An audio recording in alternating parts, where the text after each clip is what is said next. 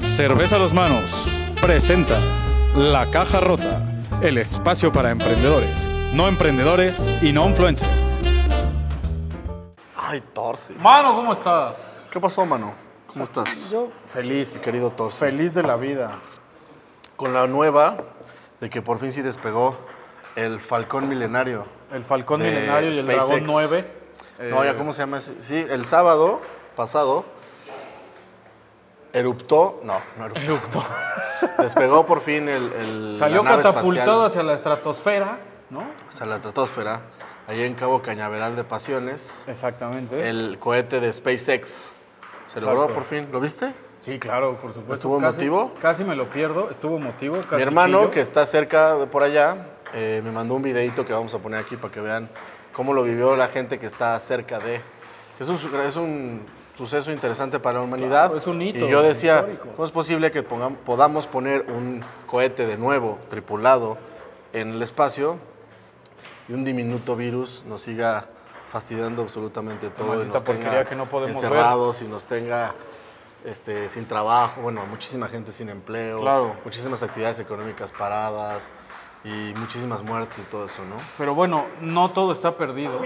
Y No, por, por, eso ejemplo, yo las estoy llaves feliz no hoy. las he perdido. No, no, ni, ni yo, güey, Mm. tampoco, afortunadamente. Pero por eso estoy muy feliz hoy. Por eso mi atuendo del día de hoy. Ya que Ah, este sí. pinche Joto le va a otro Pensé equipo. que te habías asoleado. Estabas un poco rojo. Resulta que sí va a haber temporada de la Liga Mexicana de Béisbol. Vamos a ver a nuestros queridos diablos en ¿Cuándo el se supone A- que empezaba la Liga En Mexicana? el A, Ah, en el A, ¿neta? en el AHH. Este Porque es dos veces heroico. heroico. El, A. el estadio Alfredo dos veces heroico. Heroico. Se supone que empezaba el 6 de abril, si mal no recuerdo. eh, y bueno, ahora los dueños decidieron en una reunión pues, de dueños, en una junta de miembros, de esas que te gustan a ti, Ok. este, que sí, Según me alburea el gordo. que sí iba a haber, eh, sí iba a haber liga, solo que con menos juegos. Va a empezar el 7 de agosto, si otro pinche virus no nos jode la fiesta. O el mismo, güey. El el mismo, mismo. nos la va a volver a joder. Eh, se supone que va a empezar el 7 de agosto y va a concluir el 1 de octubre. Solo va a haber 48 juegos por equipo. ¿Va Normalmente son 96, ¿no? El doble. La mitad, vamos y los playoffs se jugarían durante el mes de, novie- de octubre para que la noviembre. final, o sea, la serie del Rey, se juegue en noviembre. Muy bien. Entonces, pues, ojalá que sí. Yo... Pero ni te emociones tanto porque tus diablos, No mames. no van, como siempre, no van a poder hacer nada. Bueno, lo- o sea, aunque no hagan nada nuestros clientes, son los estos de Quintana Roo, ¿no? Que, que corrimos de No, aquí. de la Ciudad de México. el equipo original de la Ciudad de México, que eran los Tigres de la Sí, Ciudad yo no de sé México. por qué ya no están aquí, pero bueno. Pues por, no sé, güey, por darle chance a equipitos chiquitos para que se quedaran acá en la Sí, sí, capital. el máximo campeón. Si no, no, no podría- en la liga, tendrían- en la Major League Baseball. A los New York Yankees. ¿Este es un equipo chiquito? Es un equipo grande, güey. Haz de cuenta que los Diablos somos los Yankees de No, son como de los, son como los diablos del Toluca, güey. Lo que tuvieron que hacer los Tigres fue para que los diablos pudieran tener afición. Si bueno, nosotros nos vamos a otro, a otro estado, a otra ciudad, Ajá. para que entonces toda la gente de México que nació después le puedan empezar a ir. el problema es que este güey conoció el béisbol a, antier, creo antier, sí, hace Sí, como antier, dos semanas. antier, sí. Y entonces pues dijo, ay, ¿cuál es el equipo de la ciudad? Los Diablos. No sabía ni siquiera que existía un verdadero equipo de abolengo en la Ciudad de México, que son los Tigres. abolengo. Los Tigres de México, de Los la Tigres Ciudad de México. Quintana Roo. Ahorita están en Quintana De Roo. Quintana Roo. Y dime a quién no le gusta Cancún, cabrón. No, pues a todo Pues el ahí mundo está. le gusta Cancún, pero pues aquí nos gustan los Diablos Rojos del México. Bueno, vamos, Vamos a darle que que es- Chencha, Exacto. Vamos a darle que es podcast de olla. que es podcast de olla. Eh, Exactamente. estábamos platicando el Porci y yo sobre, ya ven que han habido distintos como escenarios en los que supuestamente íbamos a poder, para estas fechas ya vamos a poder salir, resulta que ahora no, después decían que el 15 de junio y ahora ya no saben ni qué, yo ahora ya no sé ni qué. Yo. Pero, sí decimos Porci y yo, ¿qué vamos a hacer? ¿Qué traes así que ya no puedes más? estás pensando que vas a hacer ahora que termine la pandemia? Claro. Porque creo que todos estamos muy emocionados con el tema de regresar a la normalidad y todos siempre estamos, ay, ya, ahora cuando regrese voy a hacer esto y cuando regrese voy a hacer el otro y aquello. ¿Qué es realmente lo que te gustaría hacer? De las primeras cosas que te gustaría Claro. hacer ahora que regrese la pandemia. Digo, antes de contestar tu pregunta, de, de- o sea, me cae de madre que todos nuestros suscriptores y todos los conocidos de nuestros suscriptores y todos alguna vez han dicho esa frase en estas últimas dos semanas. ¿Cuál? Cuando acabe la cuarentena voy a, ¿sabes? O sea, Seguro. Entonces, es un Pensé que la de. Ceteris Paribus. Ceteris Paribus. No, también, güey. O la de Carpe Diem, güey. ¿Cómo completarías esa frase? Cuando termine la cuarentena voy ya, cuando termine la cuarentena Mira, voy a empezar como a- algo muy sencillo. Yo voy a salir a correr, cabrón, a los viveros de Coyoacán. Solía ir diario, cabrón. Ay, ajá, güey. si, suli- si hubiera sido diario, No, no estaría así, ¿no? Exacto. Pero bueno. eh, no, yo. voy a yo engañarlos a... ellos, a mí no, güey. No estaría así. Ay, yo voy a ir a, a- a correr, la neta. Es lo primero que voy a hacer. Voy a ir ¿Sí? a correr. Sí, a huevo. O sea, lo que te tiene más así es el tema. ¿Y por qué cuando no había cuarentena todos no ibas a correr? La Eh, neta. es que este güey está idiota. Claro No, que no, iba a correr. Claro que iba a correr. ibas a correr diario, güey. Cada dos días. Que Tenías temporadas de, ah, voy a ir a correr ahora sí, y de pronto otra vez un mes desaparecías de correr y así. Mm, No es verdad, verdad. No es verdad. verdad, pero bueno.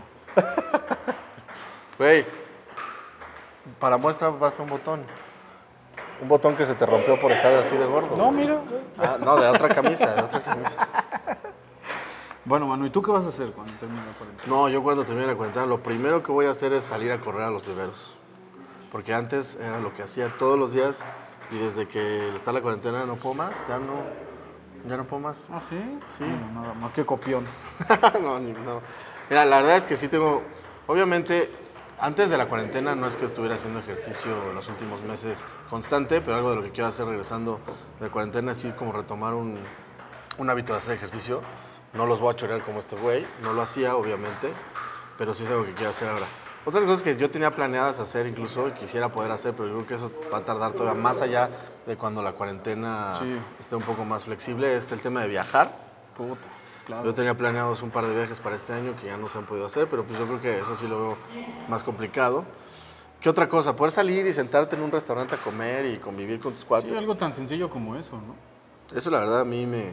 O sea, sentarte en una terracita, echarte una buena tostada de atún en la ostra de Pedregal, echarte una chelita, una cubita. Una cerveza a los manos. Una cerveza a los manos, un coctelito. Claro. Una buena tostada, un caldito de camarón, algo así, pero estar fuera de tu casa, ¿no? Ya no solamente es comer la comida que cocinas en tu casa o la que puedes pedir en, a través de distintas plataformas de entrega a domicilio. Eh, Al parecer se reanuda la liga, ¿no? Sí, el Real Madrid juega contra el Eibar el domingo dentro de dos semanas. Saludos a Eibar. Saludos al buen Eibarín, que está, tiene un equipo de fútbol, está Sí, cañón. sí, está cabrón ese papite. Bueno, Saludes, papite. saludes.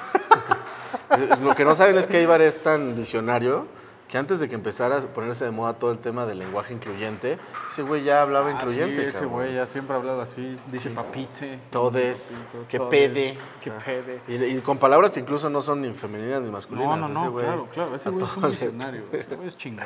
Saludos al buen Ibarín. Ahora, lo que yo me doy cuenta es que em, el ser humano tiende todo el tiempo a procrastinar, que es decir, postergar, dejar las cosas para el final. Y ahorita en la pandemia, ¿qué crees? O sea, ¿cuál sería como tu, tu veredicto de bote pronto? ¿La gente durante la cuarentena está siendo más procrastinadora o menos? ¿Está dejando Yo diría que más obligadamente procrastinadora, ¿no? no, porque si tienes cosas que hacer, pues las haces. O sea, si tienes chamba en la cuarentena, ¿la estás haciendo antes o la estás dejando para el final? Si O tienes sea, un cosas que- compromiso de Perdón, yo, yo una diría tesis que, o cosas claro, así. Claro, O sea, yo, yo diría que cosas que no pueden esperar, ¿no? O sea, como la gente que, to- toda la banda que trabaja desde su casa y pues que todos los días está ahí como en un horario de oficina, pero desde su casa, Ajá. pues es imposible procrastinar, pero en, en cosas como, en cosas personales, como, Como que no sé, o sea... Cortarte no las uñas. salir. Exacto, cortarte las uñas, incluso rasurarte, incluso bañarte, güey. O sea, digo... Sí, o sea, por ejemplo, la ¿no? gente está dejando más para después el tema de, de la higiene, ¿no? O de la. Más que higiene, como La el acicalarse. Ajá, ajá. exacto. Este, puede ser que dejen para el final el tema de bañarse. Pero yo me refiero más como a, a chambas que tengas que hacer y que las estás O sea, por ejemplo, antes de la pandemia, alguien que tenía que terminar su tesis. ¿Tú qué crees? ¿Que durante la pandemia siga de todos modos postergándola? Por no supuesto que haciéndola sí. o le está entrando por el que tiene más tiempo para poder hacerla. Yo, en mi experiencia, eh, diría que, que seguimos postergándola. Y digo seguimos porque yo sigo postergando la mía. ¿Tú y allá amigos? saben quiénes la siguen postergando.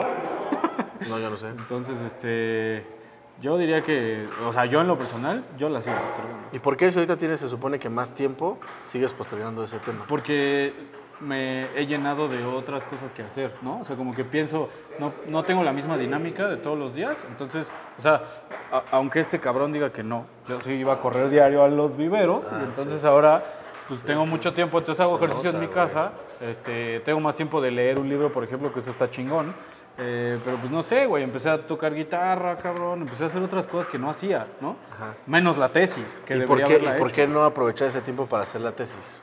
No lo sé, mano. Lo pregunto, es más así como a, a forma de reflexión, igual para todos, porque sí, leía sí. un artículo y de hecho alguna vez hicimos un videito de eso, pero Sí. desde otro enfoque, sobre el tema de procrastinar. Generalmente la, eh, la mayoría de las personas ven y vemos el tema de procrastinar como algo negativo, Ajá. pero no en todos los casos puede llegar a ser negativo y de hecho es un mecanismo que tenemos este, los seres humanos para dos cosas fundamentales, ¿no? Así como resumen yo destacaría dos cosas que son, tienen, digamos, de, po- de positivo el tema de dejar las cosas para después. La primera es que el ser humano generalmente lo que hace es tratar de patear las cosas para después para poder obtener mayor información y al momento de hacer las cosas tomar una mejor decisión. Pues este proceso se hace de manera inconsciente. Sí, es, una, es, algo que hace el cerebro de manera inconsciente. Por ejemplo, y, y, eh, va desde algo muy tonto y muy simple como esto. Si nosotros hubiéramos tomado la decisión de cuándo salir, cuándo ya la gente va a poder salir de la cuarentena desde hace dos meses, pues igual y toda la gente ya estaría ahorita fuera. Pero si lo que vamos haciendo es postergando esa toma de decisiones para después, vamos adquiriendo mayor información sobre cómo se sigue comportando el tema para entonces poder decir hoy, poder tomarme una mejor decisión el día de hoy que el día de Ok. hace dos meses, ¿no? Y es lo que está pasando ahorita con el tema de la pandemia. Conforme se va adquiriendo mayor información, se pueden tomar mejores decisiones. Pues ese, ese mismo ejercicio que están haciendo los gobiernos Ok. es, el, es el ejercicio que hace nuestro cerebro al momento de patear las cosas para después. Eso por un lado, ¿no? Y dejando de lado la hueva por hueva pura. Sí, claro, claro, claro. Este, si te dejan Pero hay, una hay gente que, hay, hay gente que funciona muchísimo mejor procrastinando y cuando ya le quedan 10 minutos E- para ese es la otro, hora, ¿no? ese es otro elemento. El otro elemento tiene que ver con la presión. Ok. Eh, hay mucha gente que funciona, que si no tiene la presión, digamos, no, no funciona de la no, misma no, no forma. lo ¿no? hace, ¿no? Pero eso sí, digamos, es una, o sea, es- eso no es un beneficio dejarlo para después, sino es una, una actitud que uno puede autoconocer y después autorregular. El tema del dejar las cosas para después, digamos, es como un beneficio el el- por el asunto de obtener mayor información. Este, y otro tema que es, digamos, beneficioso es que no solamente por la presión, sino porque los picos de creatividad y de desempeño no los tenemos, o sea, el- nuestro nivel, digamos, de creatividad y desempeño no los tenemos siempre en un nivel óptimo, ¿no? Muchas veces, y dependiendo del tipo de persona, hay gente que funciona mejor en diferentes, por ejemplo, horarios del día. Como bien sabes, hay gente que funciona más en la mañana, otros en la noche, etcétera. Y también depende para qué tipo de actividades. Entonces, muchas veces la gente procrastina para alcanzar un pico de creatividad o de desempeño óptimo para poder realizar lo que tiene que hacer. Porque tú no le puedes pedir a un artista que te pinte un cuadro todos los días y que todos los días esté en un nivel de Sí, creatividad claro, claro, que máximo. tenga una... eh, o sea, que, que periódicamente tenga la misma creatividad. la ¿no? misma creatividad, el, el mismo desempeño. Entonces, también el tema de procrastinar muchas veces te está asociado justamente a encontrar estos picos de creatividad Ok. y desempeño, que se pueden activar por diferentes Sí, cuestiones. sí, sí. Además es muy importante lo que mencionaba sobre, hay gente, o sea, decimos coloquialmente que hay gente diurna y gente nocturna, ¿no? Ajá. Esto, esto es, Y esto tiene taciturna. una- y, y taciturna, claro, ¿no? Y de todo tipo. Esto tiene que ver mucho con un tema cerebral, que son los ciclos circadianos, o sea, los Ajá. ciclos del sueño. Es muy Sí. interesante. Hace poco tenía una discusión acalorada con una persona respecto de eso. Yo decía, es que son hábitos. No, pero es que no es cierto, porque aunque haga el hábito, bla, bla, bla, me siento cansado en la mañana Sí. y en la noche, ¡pum! ¿No? Es real, es real. Eh, eh, eh, exploto. Yo en lo personal soy matutino. O sea, mi ciclo circadiano sí empieza a las 7 de la mañana Sí, y sí, termina a las 11 de la noche, a lo mejor. Y a las 7 de la tarde ya no puedo hacer nada, güey. O sea, Exacto. Y yo al revés. O sea, por ejemplo, mis picos de creatividad más fuertes vienen hacia la tarde-noche. Lo que decía, el tema de procrastinar depende de la situación, depende de la- del trabajo que tienes que hacer. Depende, es que vas a encontrar algunas veces aspectos positivos de dejarlo para después y en muchos otros casos pues, hay aspectos negativos de dejarlo Claro, para claro. después, ¿no? Hay que, hay que hacer como el análisis, no existe una receta única de como todo en la cosa. vida hay que encontrar un equilibrio entre procrastinar y... Pues Por ahí hay todo un mundo interesantísimo sobre el tema de procrastinar. De procrastinación. Sobre el tema de este, si eres más diurno, más nocturno, en qué momento debes encontrar esos picos de desempeño y creatividad, de qué forma puedes obtener más información para poder realizar mejor las tareas que tienes que hacer. Entonces, mano, ¿tú, tú eres un procrastinador o no? Yo sí, ¿Sí? sí, la verdad sí. Yo no tengo, yo, mis, mis picos de, de desempeño no los tengo en todo, en todo momento y a veces me llegan y a veces los tengo que forzar y a veces los, termino forzando al momento de procrastinar y cuando ya de plano lo tengo que hacer, porque lo que sí soy es como muy responsable, entonces si me comprometo con algo, Sí, sí, sí. lo hago, pero igual ya lo termino haciendo en un punto en el que me presiono para poder despertarme ese pico de creatividad. Claro. Otra cosa es que yo soy, por ejemplo, en mi caso, yo soy muy lento, güey. Para hacer las cosas, yo no soy alguien como que. Mi, mi ramp up no es así de que me siento y automáticamente empieza a fluir todo, sino que me siento y mi proceso es así como que voy carburando poco a poco como un carrito viejo Sí. y entonces ya de pronto ya agarré y agarro vuelo. Pero Entonces eso implica que tengo que sentarme durante un tiempo largo. Este, Arrancas en y a tercera, veces pero cuando- agarras una bajada y ya chingaste. y el problema es cuando a veces no tengo tanto tiempo, entonces lo dejo. Claro. Digo, ah, como no voy a tener suficientes horas, eso que es importante lo dejo después. Eso en el que tengo que diseñar algo nuevo, crear algo nuevo. Luego después. Lo hago después, luego después, luego después, mientras voy haciendo las cositas que se las puedo hacer en periodos de tiempo cortos. Claro. Y entonces eso me, digamos, me orilla a estar procrastinando diferentes cosas. ¿Tú cómo Ya. funcionas? Yo diría que no soy procrastinador, pero mis picos de desempeño siempre son diurnos, o sea, siempre son muy tempranos. O sea, eh, digo, ahorita en esta cuarentena se ha movido mucho mi horario, la neta, porque pues, luego ¿Sientes no que sé- estás durmiendo más tarde? Sí, cañón, o sea, luego ya no sé qué día es, ¿no? Entonces digo, güey, me duermo a las 3 de la mañana y vale madre y me despierto a las 11 de la mañana. Pero en, digamos en la- una dinámica normal, normal, o sea, yo sí me duermo a las 12 de la noche, pero me despierto solito, solito, sin despertador, esto es real, a las 7. O sea, a las Sí, 7 sí, así sí, abro los ojos y digo, güey, ya es de día, cabrón, y me pongo a trabajar y ahí es donde soy más productivo. O sea, solo necesito una taza de café, que sí soy adicto a la cafeína, la neta. ¿Y una taza de excusado? Y una taza de excusado, obviamente. O sea, yo- me- mira, me despierto, pongo café, lleno unos papeles y ya después me pongo a trabajar, cabrón, ¿no? Entonces ahí es donde soy más productivo. Eh, y yo diría que mis picos de desempeño sí son neta entre las 7 de la mañana y el mediodía, ¿no? Y yo, lo, después y yo llega- lo pongo a trabajar en la noche, el cabrón. Imagínate, güey. o sea, y, y luego a las 3 de la mañana está, oye, gordo, este, fíjate que se me ocurrió esta madre. No, Sí, eso sí está dormido, cabrón. o sea, sea, eso está cabrón porque como luego en la noche es cuando yo tengo más ocurrencias. Sí. Y de pronto digo, puta, y porque a mí me gusta rebotar las ideas con, con mi gente, Claro. ¿no? Entonces eh, a las 3 de la mañana le estoy escribiendo así de, ¿qué te parece si hacemos esto o el otro? Y no, y no tengo el feedback en el momento. Y luego ya me contesta a las 7, 8 de la mañana y yo estoy en el quinto sueño. Pero fíjense que eso es, un buen, esa es una buena táctica, o sea, hay que hacer uso de, la, de, los, de las herramientas que tenemos a la mano. Sí, Eh, tenemos un y- chat, por ejemplo, donde ponemos todas las ideas y entonces en el momento en el que las podamos ver cada uno, pues Claro. ya las tenemos. Y además se quedan ahí como un repositorio. Exacto, exacto. O sea, no es, un- no es el chat normal de nosotros ni con los cuates, o sea, tenemos un chat especial de este, este tema, este proyecto, esto, aquello, y entonces cuando a alguien se le ocurre alguna madre, pues, oye, güey, esto, y ya, ¿no? Y entonces el otro cuando lo vea en su momento, en su pico de desempeño, Su momento, en su momento, ¿no? ok. En su Este- momento, en su pico de desempeño. ¿vi- Sumo, pi- sumo el pico, ¿no? Hijo, qué grosero. Bueno, entonces, si, no más para cerrar, si queremos nada más, podemos elegir una opción que va a ser lo primerito que podamos hacer terminando la cuarentena, que, pero ya, pero que se pudiera hacer todo. O sea, Claro. no, no esta gradual, ¿no? De que ya se cuenta el mundo regresa a la normalidad, ¡pum! ¿Qué sería lo primero que quisieras hacer? ¿Sabes qué? Iría al cine. Me mama ir al, ¿Al cine. cine? Yo voy al cine todo el tiempo. Soy súper fanático Club Cinépolis. Tengo un pinche mil puntos. Casi, casi voy gratis al cine de todos los puntos que tengo acumulados. Y me encanta ir al cine. Entonces yo iría al cine. ¿Tú? Yo. Mira, yo eh, no sé por qué. Lo primero que se me viene a la mente es ir a un estadio a ver un partido de algo. O sea, de base, de americano, de fútbol, de algo. Pero la verdad es que en México no soy mucho de ir a los estadios. Pero cada vez que tengo oportunidad de viajar y estoy en alguna ciudad, siempre busco qué hay.